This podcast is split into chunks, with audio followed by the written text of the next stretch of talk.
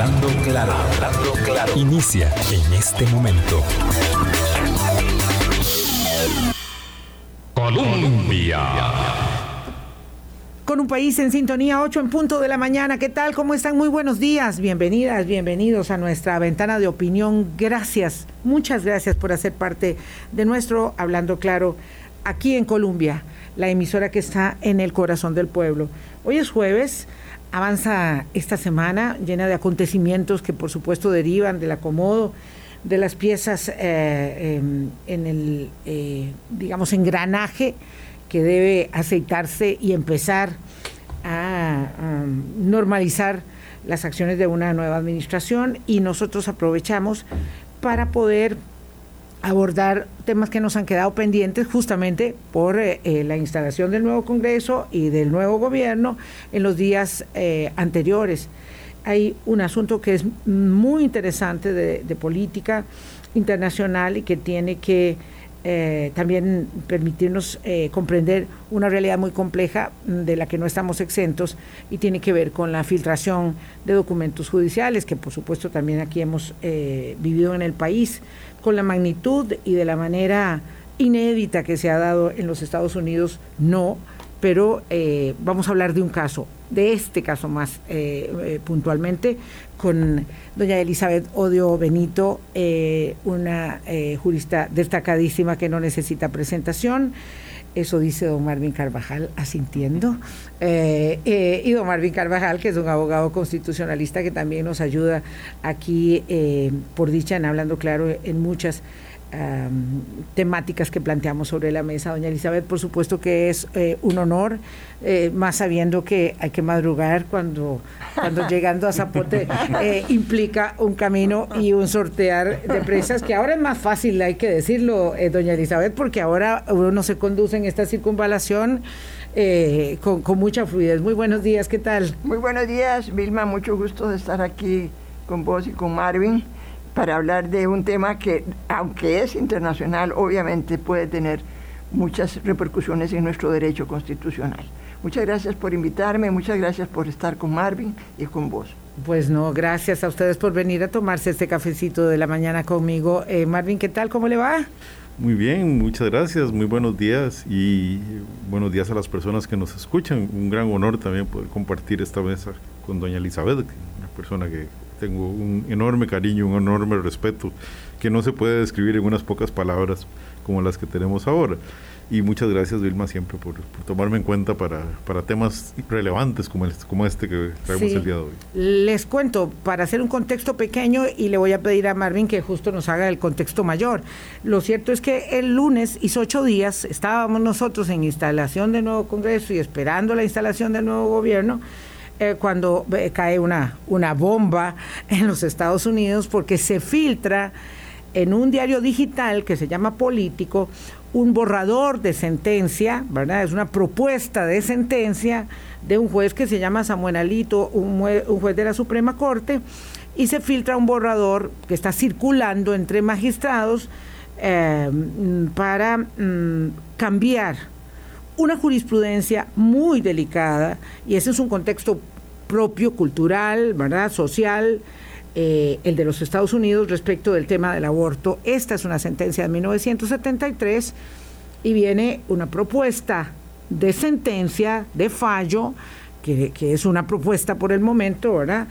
Eh, y que no sabemos cuánto ha cambiado porque pareciera de inicios de año, eh, que dice que se derogaría esa sentencia de 1973. Y eso genera un enorme polvorín eh, de protestas, eh, de elaboraciones y elucubraciones también de por qué un documento tan delicado se filtró, eh, cuáles son las intenciones y qué es finalmente lo que va a decidir la Suprema Corte de los Estados Unidos respecto de una jurisprudencia asentada 50 años atrás.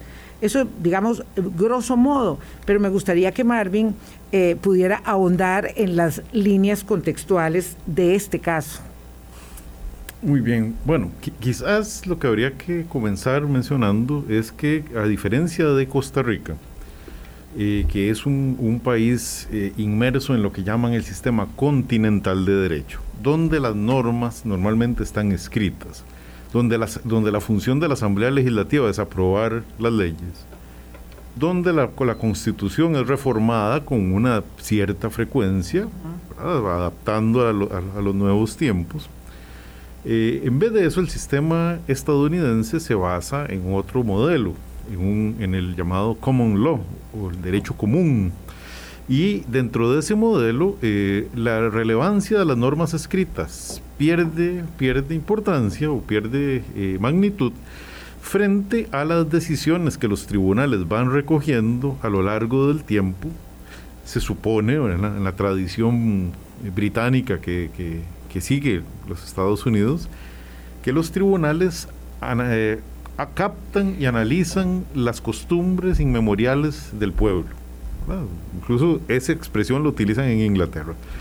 La, costumbre inmemorial del pueblo inglés. Estados Unidos sigue ese, ese, ese criterio de common law.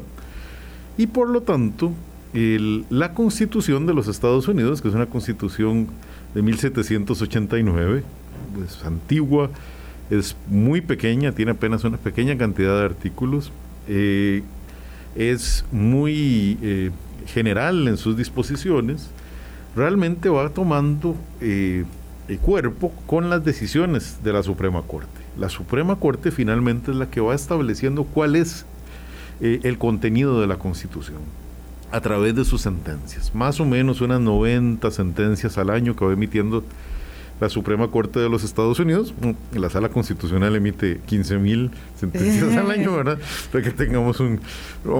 Aunque no todas son eh, dignas de, enmarcar, ¿verdad? Muchas sentencias son temas muy de, nuestra sala, son sentencias, son, son temas muy del día a día. Cotidianos. Muy cotidianos, pero bueno, en esa... En esa eh, en un sistema de esa naturaleza, la relevancia de la Suprema Corte es inmensa porque finalmente la Suprema Corte dice cuál es la Constitución. La Constitución no es únicamente el documento que está escrito desde 1789. La Constitución es lo que la Suprema Corte ha venido diciendo que es a lo largo de los años. Por esa razón, eh, que eh, un precedente eh, tan importante como Roe contra Wade de 1973, en el cual la Corte entendió que eh, el Estado no podía interferir en el derecho de las mujeres a decidir acerca de sus propios cuerpos. Ese precedente que ha, pues, ha venido siendo repetido a lo largo del tiempo, ha venido siendo acatado, se convierte en, una norma constitucional a, partir de un, de un principio eh, que utilizan los estadounidenses llamado Start Decisis. Eh, según este, el, el las sentencias de los tribunales tienen que ser acatadas y tienen que ser seguidas y muy difícilmente pueden ser revocadas. Precisamente eh, a, partir de ahí en Estados Unidos se ha entendido como parte de la Constitución un derecho a eh, poder realizarse el aborto en determinadas condiciones por parte de las mujeres. Esta, esta, esta decisión, eh, bueno, que supuestamente se dará porque no hay una sentencia el día de hoy, implica varias cosas. Implica una de ellas gravísima es que se haya filtrado un borrador de sentencia. Esto, eh, las experiencias que hemos tenido en nuestro país han sido amargas cuando, cuando se ha filtrado o supuestamente se ha filtrado una sentencia sin emitir, alguien tiene que, que, transmitirla y normalmente eh, no lo hace por error o no lo hace por accidente, alguien lo hace deliberadamente. Esto eh, pues compromete fuertemente la, legitimidad del, del, tribunal, la creencia en el tribunal y además en un tema tan importante, tan eh, de central en la vida de los Estados Unidos como es una regulación de 50 años como la, de, la relacionada con el aborto.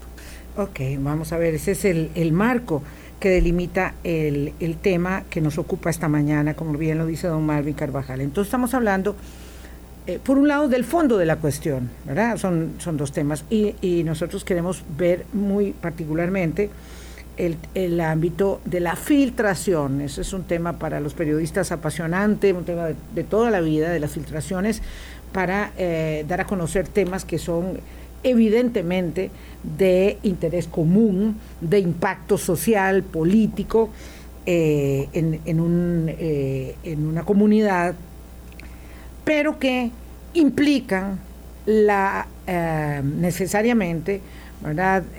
la conculcación, la vulneración de otros aspectos, digo las filtraciones, de otros aspectos eh, de garantías procesales en el caso de personas, de víctimas que están siendo eh, sujetas a procedimientos eh, y en el caso la filtración del fallo del borrador de, la Suprema Corte, el, el señor Roberts, el presidente de la Suprema Corte, decía que había habido una enorme afectación a la confianza judicial.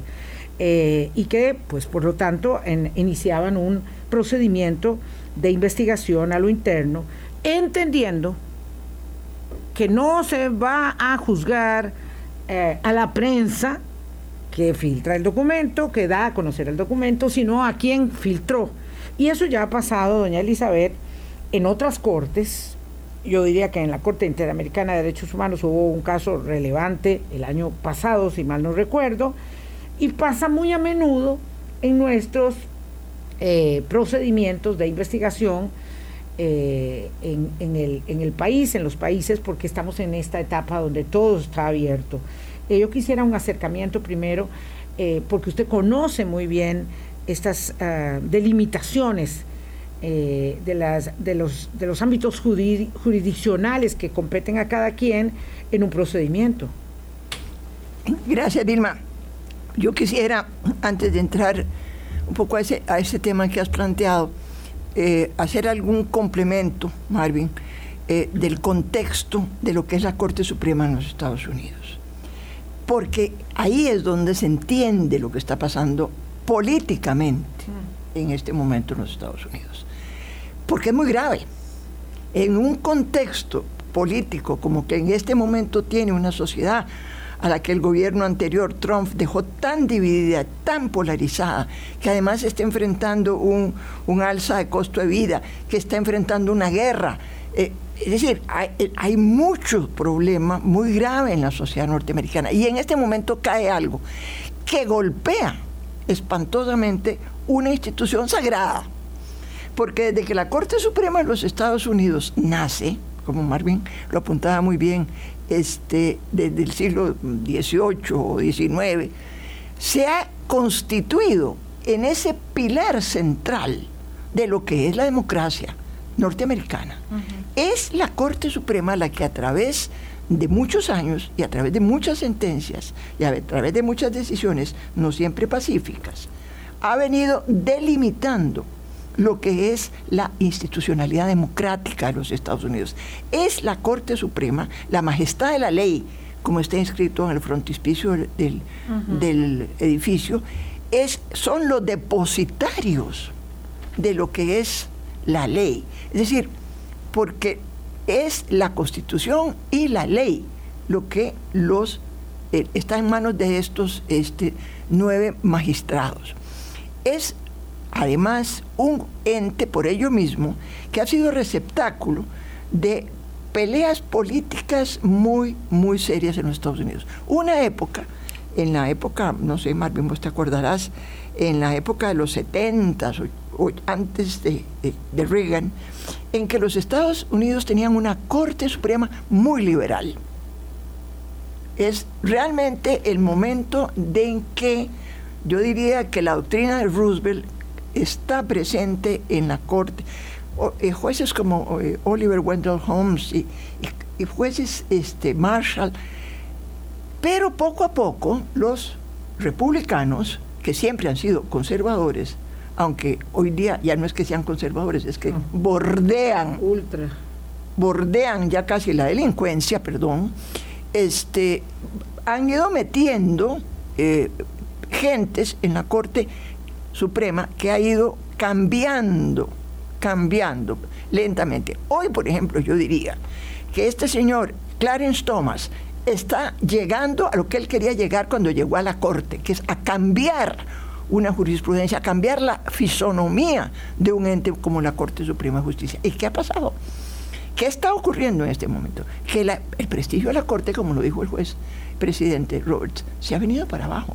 Ya en este momento en los Estados Unidos, la Corte ha perdido el enorme prestigio que alguna vez tuvo. En este momento se oyen voces, y lo ven ustedes en la prensa diaria, se oyen voces que piden que la Corte se reforme, que no sean de por vida los magistrados, que sean más de nueve, que la gente sepa qué es lo que está pasando, que este secretismo que se ha roto con esta filtración no, no sea realmente un obstáculo para que la gente sepa qué está pasando al interior de la Corte. Es decir, lo que esta filtración vino a producir es de un impacto tan grande, es como tirar una piedra en un lago y que se vayan haciendo ondas concéntricas. Yo creo, yo creo que aquí este, además de lo que puede pasar con derechos individuales que estaban convertidos en doctrina constitucional, como es el caso de Roe versus Wade, aquí va a haber consecuencias mucho más graves de tipo político. Y ya se vio ayer en el Senado de los Estados Unidos, se negaron a votar una ley que había mandado el Ejecutivo, que era una ley que facilitaba a los, eh, a los estados eh, eh, la, adopción de normas para el, facilitar el aborto de las mujeres. Que además es un tema que en los Estados Unidos este, más del 60% de la población está de acuerdo. este, y entonces, como les digo, aquí hay un margen político muy grave, porque el Poder Judicial, lo querramos o no, y lo mismo nos pasa a nosotros, tiene una imagen, tiene un margen político muy grave. Un profesor mío decía que cada sentencia es un acto de gobierno de la polis. Claro. Cada sentencia es un acto de gobierno. Entonces, si, es, si esas sentencias pierden credibilidad, si esas sentencias no se acatan, si esas sentencias la gente no las respeta, entonces ahí hay un daño muy, muy grave a toda una institucionalidad demócrata. A nosotros nos ha pasado. Y en, y en, la Corte pasó una vez y es muy grave, es muy grave por el daño que se le causa, por el daño que se le causa al respeto que, que merece una institucionalidad judicial. eso para mí es lo más grave de lo que ha ocurrido con esta filtración, que no sabemos hasta dónde va va a llegar en los Estados Unidos. Porque como les digo, hay un impacto político muy, muy grande que está siendo analizado por todos los periódicos serios de, los Estados Unidos, porque la Corte Suprema es la que ha venido este, manteniendo un régimen de libertades individuales, de respeto a los derechos individuales, combinado con el aspecto social. Es la Corte Suprema. Y ahí es donde la Corte Suprema ha venido derogando. Ha pasado mucho con, las, con, las, este, con los derechos y garantías de los procesos penales. Que ha venido sentencias, que han venido sentencias que han derogado jurisprudencia también muy reiterada que realmente garantizaba a los ciudadanos y las ciudadanas sus derechos fundamentales. Es muy serio lo que está pasando. Y eso va a tener impacto aquí también. Esto es cátedra, esto es cátedra y, lo demás ya ustedes dirán. Escuchamos a doña Elizabeth Odio Benito y a don Marvin Carvajal eh, respecto de este, de este tema eh, interesantísimo.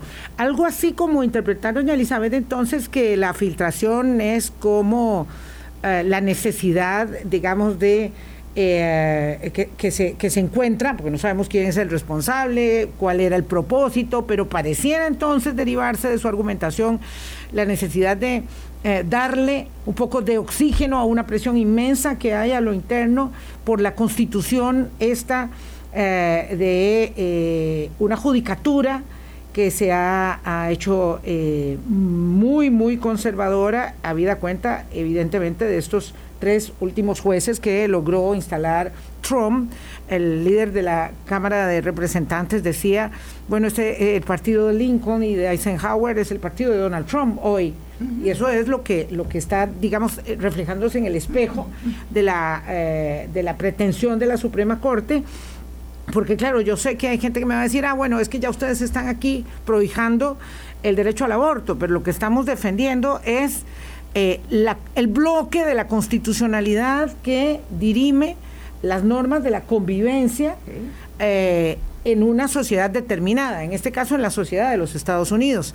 Hago una pausa, son las 8.20 y regresamos, porque claro, tampoco en la Constitución está escrito eh, que se permitía, no sé, el voto de las mujeres o el matrimonio interracial en su día, cuando la gente blanca no se podía casar con la gente negra, o mucho más recientemente el voto, eh, digo, perdón, el matrimonio igualitario. Todo eso es lo que está, digamos, en, en, en contorsión con este tema de la posibilidad de derogar la ley eh, Roe versus Wade. Hablando claro.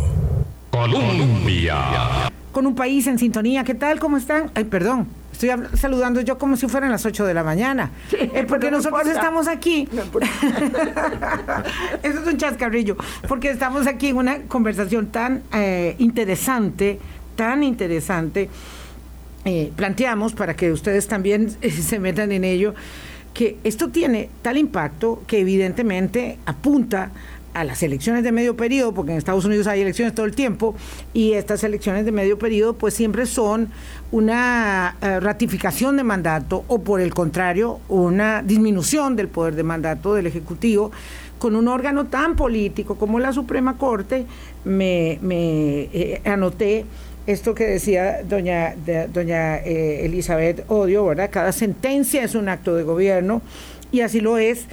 Ahora, uh, ¿quién podría tener la necesidad, el interés de filtrar un borrador de sentencia que se trae abajo una jurisprudencia de 50 años, Marvin, y que implica eh, necesariamente eh, el, temor de que se vulneren otras eh, jurisprudencias, otros actos de gobierno del pasado, decíamos como el derecho de las mujeres al voto, el matrimonio interracial, eh, pues la libertad absoluta religiosa, eh, el matrimonio gay, todo lo, lo, que tiene que ver con este bloque de derechos individuales que son dinámicos y que son también, hay que decir,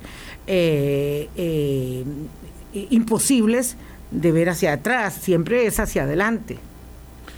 De hecho, un principio básico en cualquier eh, ordenamiento constitucional es el principio de progresividad de los derechos fundamentales.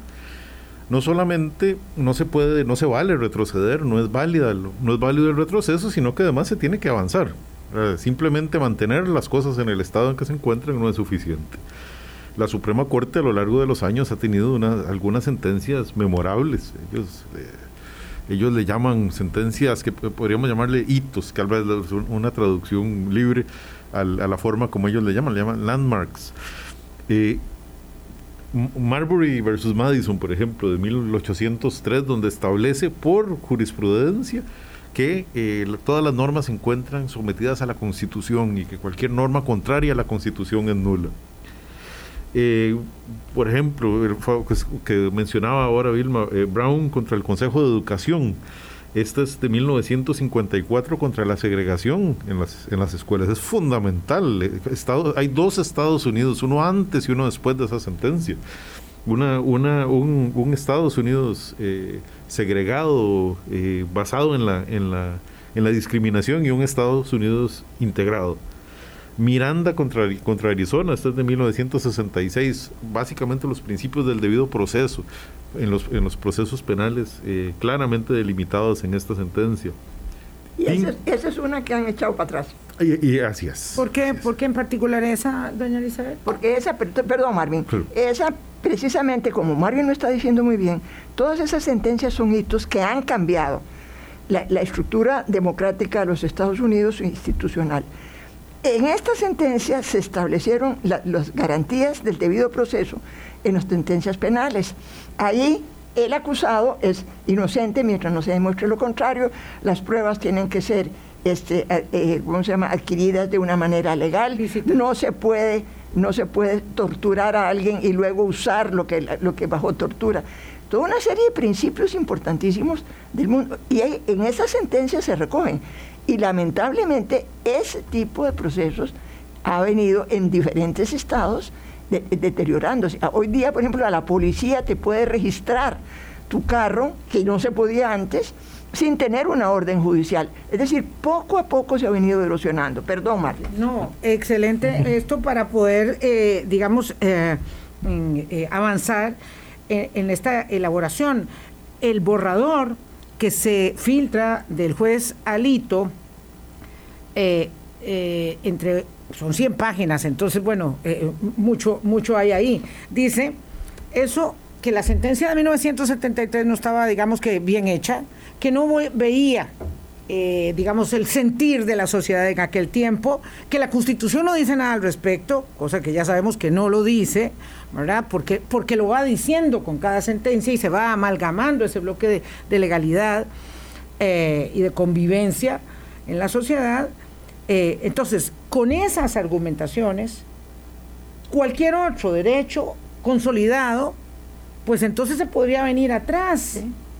Eh, y ahí es donde está, y me gustaría mucho que doña Elizabeth pudiera elaborar eh, eh, algo muy, muy interesante que nos comparte nuestro querido amigo oyente José Daniel Rodríguez y dice lo que está pasando en Estados Unidos creo para los que para los efectos siempre se ha demostrado como la vanguardia de las libertades individuales señala claramente que los derechos humanos fundamentales nunca pueden darse por sentados los derechos fundamentales, en tanto una moral legalizada, dependen siempre de quién tiene más poder en el momento y de ahí la necesidad de estar alertas ahora que, por ejemplo, está más presente la eh, derecha conservadora en, eh, en muchos ámbitos sociales y políticos. Él señala en nuestro Congreso en particular, pero eh, de eso se trata.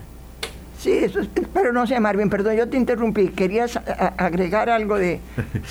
bueno, pues, básicamente lo, que, lo que mencionaba era que han habido sentencias sumamente importantes que han establecido hitos en materia de derechos fundamentales en los Estados Unidos y que esta podría ser, y quizás es la razón por la que se filtra un borrador, quizás es la razón por la que es un, es un momento central, porque este pudiera ser ese momento en que se cruza esa línea roja y se comienza a retroceder gravemente en, estos hitos jurisprudenciales. Libertad de expresión, las potestades del gobierno federal, eso ha estado bajo amenaza constante en la Suprema Corte en las últimas décadas. Y claro, ¿quiénes están interesados en, en bajar el, poder al gobierno federal? Obviamente los gobiernos de los estados, donde eh, muchas de las decisiones se podrían tomar eh, pues de manera extremadamente regresiva por eh, precisamente el contexto político de esos, de esos estados. No, por favor, Gracias, en punto a esto que estamos hablando, los derechos humanos, este, hay que cuidarlos. Sí, es, eso que dice este, este José Daniel. José Daniel, muchas gracias por, por oírnos y muchas gracias a todos los, los que nos oyen y nos mandan sus, sus insumos en un programa tan importante como este, Vilma, porque veamos lo que está en juego aquí. Obviamente, eh, José Daniel tiene razón esto va a atacar los problemas, los, derechos humanos. Los derechos humanos no podemos creer que son como los diez mandamientos, que están escritos en una piedra que Dios le dio a Moisés. No. Esto ha sido el resultado de luchas, de muchos años de luchas de hombres y mujeres, pero sobre todo a las mujeres. Hay que ver lo que nos ha costado a las mujeres, que se nos considere personas en igualdad de dignidad y derechos que los hombres y se reconozcan los derechos humanos de las mujeres. Ha sido años de lucha y ahora mismo, ahora mismo estamos este, enfrentando situaciones muy delicadas de orden político, de orden legislativo, de orden académico en donde se está tratando de desconocer nuestros derechos. Los derechos humanos nunca se pueden dar por sentados, José Daniel. Hay que pelear cada día por ellos. El derecho al voto, el derecho a la igualdad, el derecho a la paridad, los derechos este, eh, políticos, pero también los derechos individuales. También el respeto a nuestra, a nuestra intimidad, a nuestra privacidad, a nuestros cuerpos, a nuestra dignidad es, es muy, muy, y yo creo, recogiendo lo que ustedes decían, que es, mucho de esto está en el trasfondo de la decisión que tomó alguien en la Corte Suprema de decir yo voy a filtrar esto porque esto es una barbaridad que en Estados Unidos la filtración de, este tipo de documentos pasó con los papeles del Pentágono. Claro. Cuando, cuando, cuando la Corte Suprema le reconoció al Washington, Post, el derecho a que la gente se enterara de que había pasado en la guerra de Vietnam. ¿verdad? A pesar de que el gobierno decía que eso iba contra, contra la seguridad nacional. La, la Corte Suprema en ese momento dijo que no, que primero era el derecho del ciudadano a enterarse de qué estaba pasando. Eso es una sentencia increíble. Cualquier sí, esa es la, sentencia más importante de afirmación de la libertad de, información y del derecho del público a saber, a saber, que constituye un gran basamento de la libertad en Estados Unidos. Y cualquier día de estos se lo van a traer para abajo. Cualquier día de estos, como esto llega, como va. Por eso es que yo creo que detrás de la decisión de la persona que filtró o las personas que filtraron este documento está todo este trasfondo político histórico en los Estados Unidos, que es muy importante. Claro, porque los republicanos, este, esto se, se armó una guerra, ¿verdad? En la, eh, eh, inmediatamente, después, eh, por eso decíamos que cayó como una bomba la filtración del documento. se armó una guerra de inmediato, verbal, y por supuesto protestas, que se gente que se fue al a, la, a, la, Suprema Corte a, con pancartas a reivindicar el derecho a decidir, en fin. Eh, otros que ya estaban ahí apoyando a los magistrados que quieren traerse abajo la sentencia. Lo cierto es que eh, el presidente Biden dijo, ya nosotros vamos a, actuar de inmediato si algo sucede.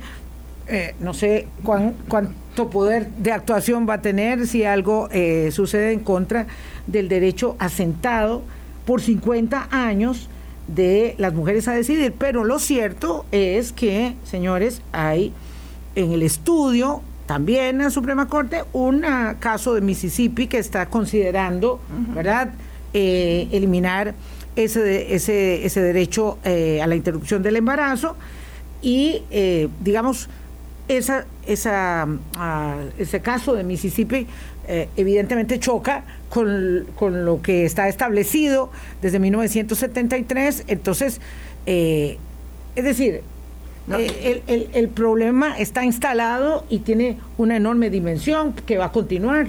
Es, es, es realmente, realmente increíble la, la, repercusión que tiene todo esto, porque en, en, al, al, eliminarse este, un, una garantía constitucional como la que estableció la sentencia en 1973, como decíamos, eso se, se viene como un castillo en naipes. Eso es, eso es lo que está eh, en este momento lo que está ocurriendo en la Suprema Corte, por lo que he leído en la prensa, es que se ha filtrado también que tienen un pleito fantástico entre ellos. Sí, claro. Es decir, la Suprema Corte ya no es más la Suprema Corte de, Ruth Bader Ginsburg y Anthony Scaglia, en que votaban separado, pero eran muy amigos y se respetaban enormemente. No, ahora hay una bronca de esa que no se come nadie, este, que es eh, realmente muy peligrosa porque eso precisamente erosiona la legitimidad de la Corte Suprema. Eso, eso va a terminar eh, erosionando, y, eso es culpa de una doctrina mm, maldita que se estableció en, los Estados Unidos, de que, de que es, es, hay, hay un poder este, maléfico que es el que tiene siempre toda la razón y que ha destruido institucionalidad democrática y ahora está atacando muy fuertemente a la Corte Suprema de Justicia, que es el último bastión que queda en ese, en ese entramado constitucional que siempre fue ejemplar en el mundo. Yo, yo recuerdo cuando yo estudiaba cosas de la Corte, este, la presencia de, dos mujeres que para mí este, eran dos faros de luz. Eh, una, eh, Sandra Day O'Connor, que la propuso Reagan, una mujer conservadora, republicana, de Arizona, este, que llegó a la Corte Suprema y asumió, como ella misma lo dijo, la defensa de la ley. Nosotros representamos la majestad de la ley. Y siempre ella, con su voto, mantuvo eh, eh, este, Roe versus Wade en ocasiones anteriores, los derechos que vos mencionabas contra la segregación racial, ella votó siempre por esto y la otra es esa mujer extraordinaria que fue Ruder Bader Ginsburg, que cambió, cambió la jurisprudencia de los Estados Unidos, la de la Corte, en favor de los derechos de las mujeres. Todo eso se puede acabar. Me gustaría mucho eh, que apuntara eh, don Marvin Carvajal en esa dimensión que es poco, digamos, eh, conocida. Es que las sentencias, como, como decía doña Elizabeth, como actos de gobierno, son sentencias políticas con un basamento de filosofía e ideología, pero no, eh, no capturadas por un partido político, ¿verdad? No a la luz eh, de la partidocracia y de, la, y de los intereses eh, mezquinos, sino del interés común y de la impartición de justicia desde eh, la idoneidad, eh, desde el señorío, desde la sobriedad y desde la conciencia de un juez en, en todas las cortes debería ser así, pero si eso se vulnera, se vulnera todo lo demás. Absolutamente. Creo que eh, aquí hay un buen ejemplo de lo que mencionaba doña Elizabeth en cuanto a esa, esa moderación de la Suprema Corte a lo largo del tiempo, de ubicarse en, posiciones normalmente llamadas por los estadounidenses de centro, en cuanto a que no, no, no revierten grandes avances de la sociedad.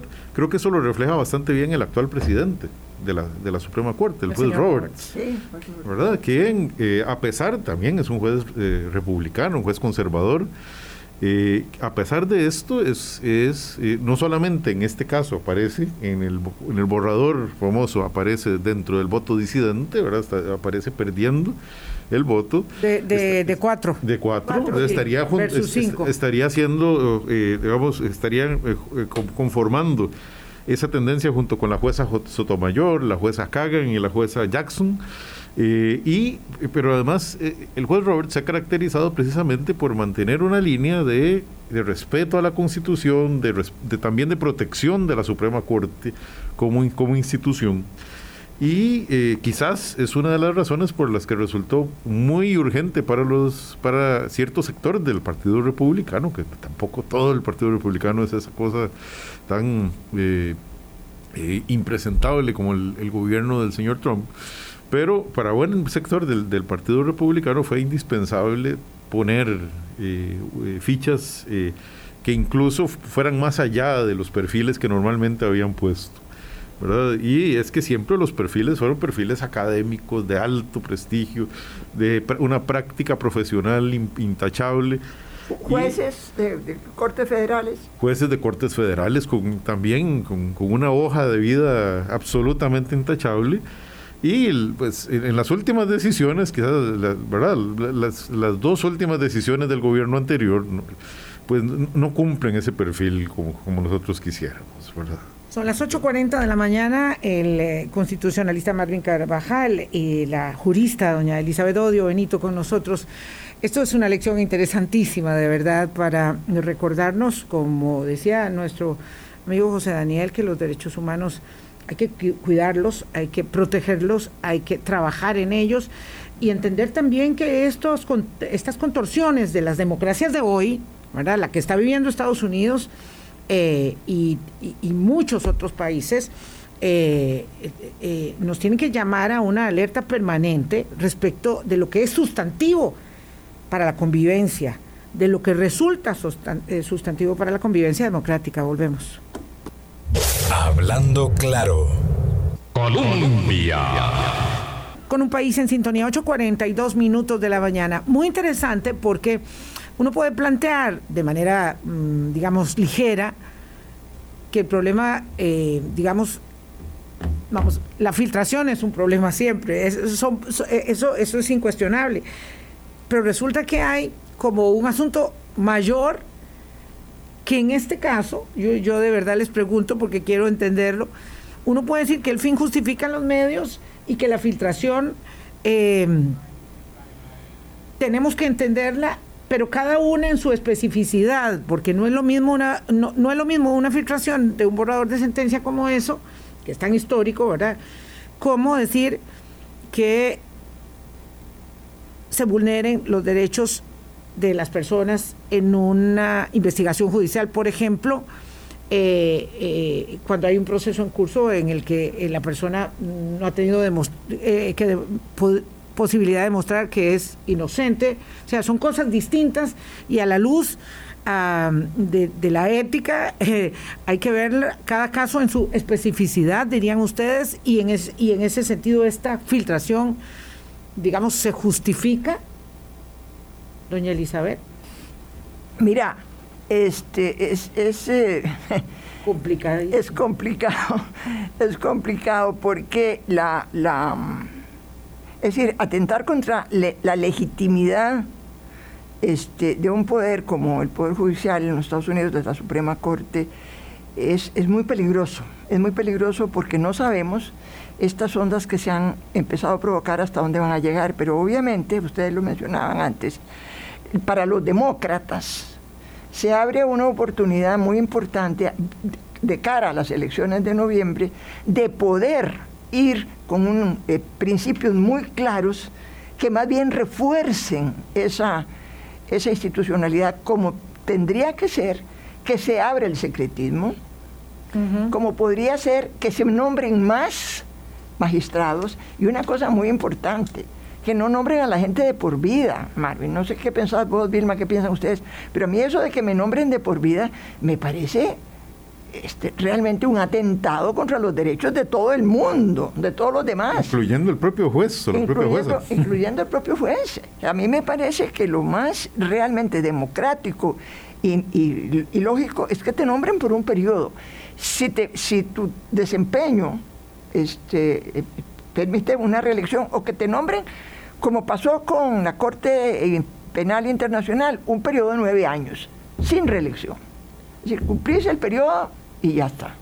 Porque eh, esas reelecciones sucesivas también, ya aquí en Costa Rica lo hemos visto, hace que muchos jueces se sientan intimidados por lo que puede pasar en el Congreso y que les reclamen fallos que han dictado. Es decir, todo el contexto político de una Corte Suprema hay que tener mucho cuidado. Sí, o que, o que los, o que, o que paguen el precio de una este, sentencia, claro, ¿verdad? Como ha pasado en casos aquí en la, con la sala constitucional, o que por el contrario, el juez se sienta compelido a ser obsecuente con el poder político para que luego le den el beneplácito a su reelección sin decir agua va, porque hay eh, gente, eh, hay gente que ni siquiera la, la, la entrevistan y sin nada le aplauden porque, porque ha sido muy obsecuente con el poder político. Aquí ha pasado y sigue pasando. Entonces yo soy partidaria de un plazo fijo sin reelección. Te nombran siete años, ocho años, nueve años, diez si querés, que ya es mucho, pero y, y no haya reelección. Entonces eso realmente asienta. Y yo creo, volviendo a tu pregunta, Vilma, que de alguna manera eh, esta filtración buscaba provocar un efecto como el que está provocando ir contra este, ese ambiente nocivo que se ha dado en la Corte Suprema en los Estados Unidos, porque realmente hoy día no hay el ambiente que hubo años atrás. Hay realmente un ambiente muy desagradable de, pleitos y de irrespetos, y que entonces eso hay que cambiarlo y para los demócratas es muy importante cuando doña Elizabeth está hablando del pleito, del irrespeto, eh, yo digo, ¿de cuál corte está hablando? ¿De cuál corte está hablando? Porque me parece que está hablando de la corte nuestra, porque claro, estas cosas se debaten cuando salen y revientan. ¿verdad? Como un divieso y entonces eh, se expone ahí un poco el foco infeccioso. Mientras tanto, calladito todo el mundo. Eh, lamentablemente estoy segura que si invito a uno de nuestros magistrados me va a decir, no, de ese tema, mejor no, mejor no hablemos. Pero, pero tenemos esta circunstancia también, estas contorsiones, ¿verdad? Eh, la sociedad siempre es variopinta y siempre está pujando eh, dónde llegan sus derechos y dónde quiero yo que lleguen los míos, Marvin. Este es un, un debate permanente. El tema es, vuelvo al punto, eh, que la Corte, el ámbito jurisdiccional, el Poder Judicial, si se viene abajo, pues, ¿qué podemos esperar del legislativo y del ejecutivo cuando este es el fundamento de la convivencia toda en el Estado de Derecho? Bueno, definitivamente eh, esta, esta filtración es un hecho sumamente grave, sumamente complejo, puede traer consecuencias eh, muy drásticas para, para, la legitimidad de la Suprema Corte. y yo coincido con doña Elizabeth en cuanto a la motivación que podría haber llevado a que se filtrara y le agregaría un punto.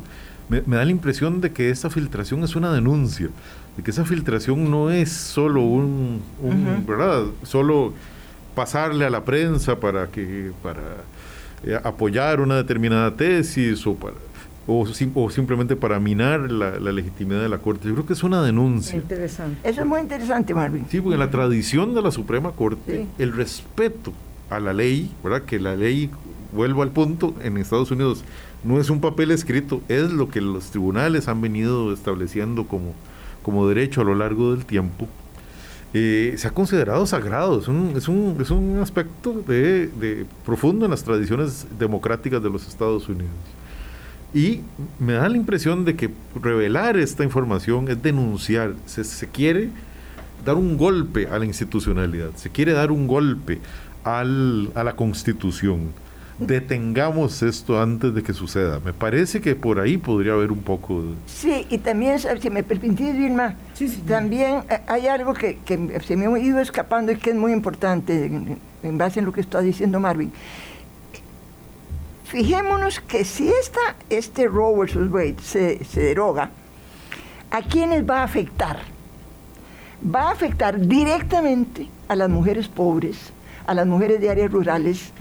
es decir, la, ley y la constitución de los Estados Unidos siempre han sido garantes del principio de la igualdad, eh, eh, la igual, que lo mismo está inserto en, en el edificio de la Corte, la igualdad que así nace la Constitución de los Estados Unidos. Nosotros el pueblo, ¿verdad?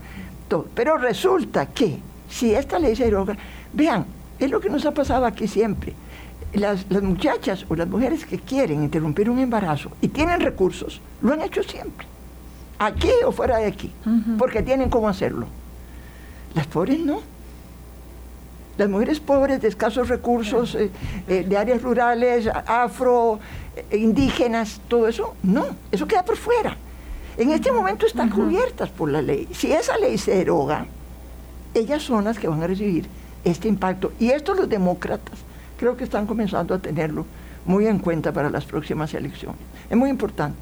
Esto, esto que dice doña Elizabeth eh, me lleva a la memoria, me trae a la memoria el, tema, por ejemplo, de la fertilización in vitro en un país que fue un derecho conculcado porque estaba establecido.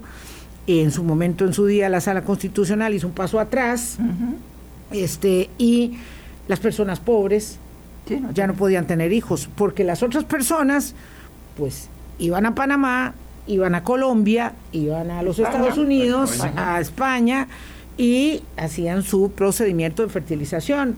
Hoy en día tenemos una unidad de fertilización que le asegura ese derecho a las mujeres y a las parejas que quieran que gracias quieran ir a la Corte Interamericana. Gracias a la Corte Interamericana, claro que nos enmendó la plana, porque hay una sujeción, que eso también hay que decirlo, hay una sujeción al derecho internacional eh, de los derechos humanos en el país.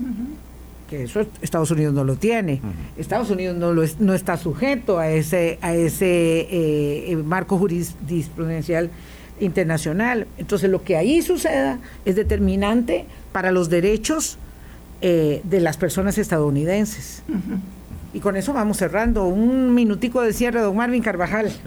Bueno, precisamente esta, esta coyuntura actual en los Estados Unidos, pues definitivamente nos tiene que llevar a la reflexión, no solamente eh, si sucede en una democracia tan consolidada, con instituciones tan fuertes como los Estados Unidos, sino que nos recuerda que la institucionalidad en nuestro país también debemos protegerla permanentemente, que eh, esa institucionalidad no es, eh, no es a prueba de balas, no es a prueba de misiles, que es una institucionalidad que debemos cuidar diariamente también.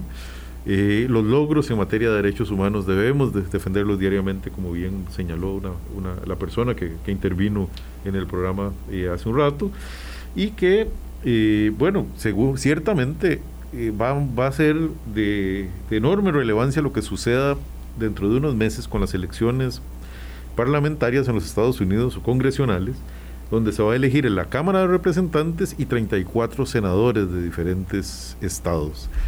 Lo, que, que allí se decida va a ser esencial, no solamente para el futuro de la propia Suprema Corte, va a ser esencial para el futuro de la democracia en los Estados Unidos y va a ser esencial también para la prevalencia de tesis como la que pareciera que vamos a comenzar a ver en la Suprema Corte, o un regreso a una corte eh, quizás un tanto eh, centrista, pero que eh, respeta y valora los derechos de las personas.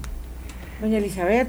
Vilma Marvin, muchísimas gracias por, haber conversado esta mañana sobre este tema que, como hemos apuntado, va mucho más allá de lo que está pasando puntualmente en la Corte Suprema de los Estados Unidos y abarca todo un marco eh, político de ese país que es muy importante y que termina repercutiendo en nuestro país y que nos lleva muy bien y muy directamente al tema de derechos humanos y cómo debemos ser vigilantes cada día por los derechos humanos de todas y de todos. Y que, como decía muy bien Marvin, no hay cómo ir para atrás. Siempre es ir para adelante. Y eso de quedarse donde se está es un retroceso. Mm. Entonces en eso hay que también tener mucho cuidado. Los derechos humanos nos han costado mucho, han costado mucho a las mujeres y no podemos dejar que se nos pierdan tan fácilmente. Muchas gracias, Vilma. Muchas gracias, Muchísimas gracias, doña Elizabeth de Marvin, por haber estado aquí. Dice don Johnny Vargas que gracias porque se siente como en la universidad recibiendo una buena clase. y eso es un, eso es un gran eh, eh, piropo para, para nuestro propósito en Hablando Claro. Gracias, que pasen muy buen día. Hasta mañana. Hablando Claro, hablando claro.